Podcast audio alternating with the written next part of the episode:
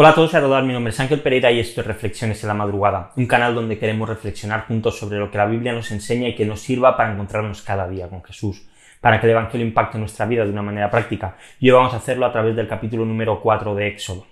Cuando vemos a los niños pequeños, la verdad es que son los reyes de las excusas. Cuando no quieren hacer algo o quieren que, que alguien haga algo para ellos, no necesitan mucho para ingeniárselas e inventarse cualquier excusa que muchas veces pues a los adultos nos suenan pues muy tontas, pero a veces las excusas que plantean y que nos dan son muy convincentes. Y esto es algo que conforme pasan los años de los niños se van perfeccionando y en la adolescencia se convierten en excusas prácticamente perfectas. Son de todos los tipos, de todos los colores y de cualquier forma que nos podamos imaginar. Recuerdo que en mi época de instituto había una compañera que no dudaba en hacerse sus propios justificantes y que no sé cuántas abuelas tenía, pero cada dos por tres se le moría una y así se podía librar de exámenes o de lo que hiciese falta.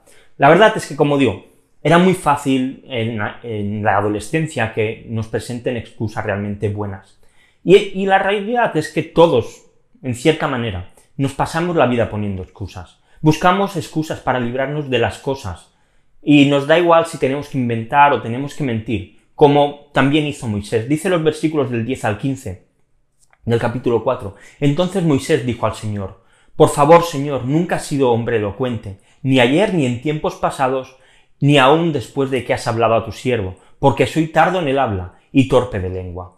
Y el Señor le dijo, ¿quién ha hecho la boca del hombre? ¿O quién ha hecho al hombre mudo o sordo con vista o ciego? ¿No soy yo el Señor? Ahora pues, ve y yo estaré con tu boca, y te enseñaré lo que has de hablar. Pero Moisés dijo, Te ruego, Señor, envía ahora el mensaje por medio de quien tú quieras. Entonces se encendió la ira del Señor contra Moisés y le dijo, ¿no está allí tu hermano Aarón el levita? Yo sé que él habla bien. Y además, ahora él sale a recibirte. Al verte se alegrará en su corazón. Y tú le hablarás y pondrás las palabras en su boca. Yo estaré con tu boca y con su boca y les enseñaré lo que tienen que hacer. Moisés había recibido, como si no lo viste en la reflexión de ayer, una misión la misma prácticamente que nosotros hemos recibido, la de llevar buenas noticias de salvación a otras personas. Y la nuestra es exactamente igual. Él iba a ir al pueblo de Israel con una buena noticia de que iban a ser librados de Egipto. Nosotros tenemos la oportunidad de ir a la gente que no crea, a los no creyentes, y llevarles las buenas noticias de salvación por medio de Jesús.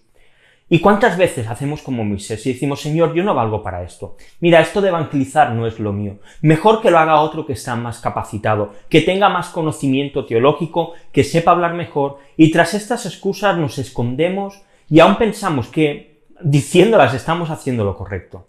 Pero la respuesta que Jesús le da a Moisés es la misma que nos da a nosotros. Y el Señor le dijo, ¿quién ha hecho la boca, la boca del hombre? ¿O quién hace al hombre mudo o sordo con vista o ciego? ¿No soy yo el Señor? Ahora pues ve y yo estaré con tu boca y te enseñaré lo que has de hablar. Hacemos bien, en cierta manera, en creer que no hay nada que nosotros podamos hacer, que somos torpes, que somos inútiles para transmitir el mensaje del Evangelio. Creo que es ser inteligente, darnos cuenta de nuestra incapacidad, porque realmente tú y yo no podemos hacer nada.